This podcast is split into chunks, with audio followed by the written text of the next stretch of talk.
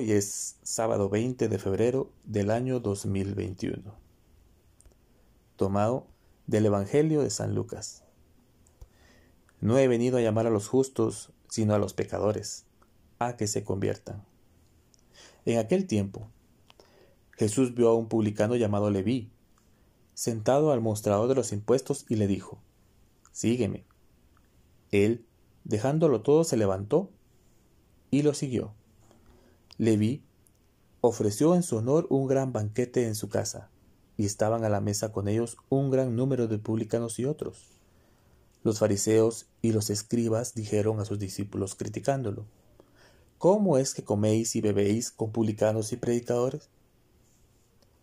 Jesús les respondió, No necesitan médicos los sanos, sino los enfermos.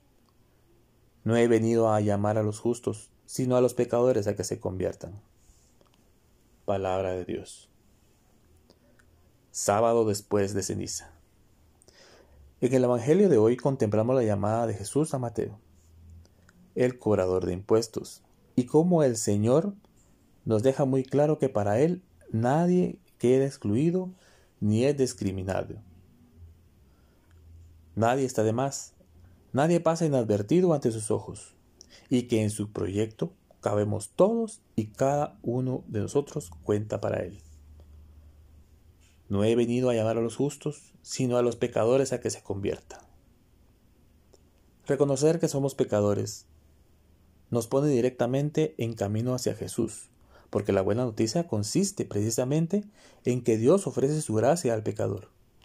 Y es esto justamente lo que hoy nos revela, ya que se presenta como médico, capaz de sanar nuestras heridas, que ha venido a buscar lo que estaba perdido, a llamar a los pecadores, a dar su vida como rescate por muchos. Y ahí estamos cada uno de nosotros, reconociéndonos pecadores, pero también necesitados de su gracia. Por otro lado, fijarnos en la reacción de Mateo. Con qué alegría recibió esa invitación y con qué prontitud dio su respuesta. Inmediatamente se levantó y lo siguió.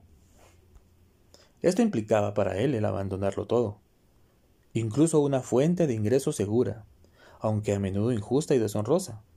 Claramente, Mateo comprendió que seguir a Jesús es una opción radical y que no podría continuar con su vida anterior. Me siento identificado con Mateo. Me siento también que soy capaz de dar una respuesta tan contundente. O mantengo una respuesta a medias tintas. Si el centro de nuestra vida cristiana es Cristo, el núcleo de la cuaresma debería ser la conversión del corazón. Ojalá vivamos esta preparación para convertirnos a una verdadera Pascua, como un tiempo de elección y reflexión.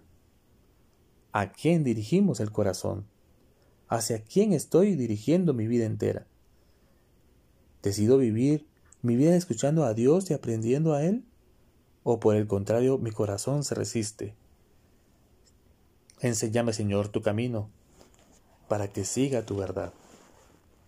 Acudamos a nuestra Madre, ella, que también es refugio de los pecadores, y siempre nos acerca a su Hijo, para que nos lleve al sacramento de la reconciliación sin miedos, sin vergüenzas, sin reparos, sino con un corazón arrepentido y decididos a volver a Dios, para saber que siempre Él nos espera y nos espera con los brazos abiertos.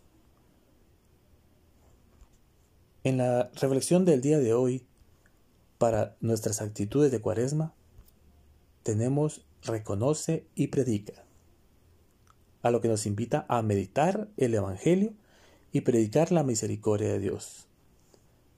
Así como lo predica nuestro Amado Papa Francisco, en su carta para la cuaresma de este año 2021, quien nos pide que demos ayuno, oración y meditación, pero también conversión. Así que sigamos el camino, sigamos el camino a la Pascua, pero no nos olvidemos de esa verdadera conversión que Él nos invita en esta cuaresma. No nos olvidemos de orar, pero eso sí, de continuar siempre la palabra de Dios. Feliz y bendecido sábado para todos.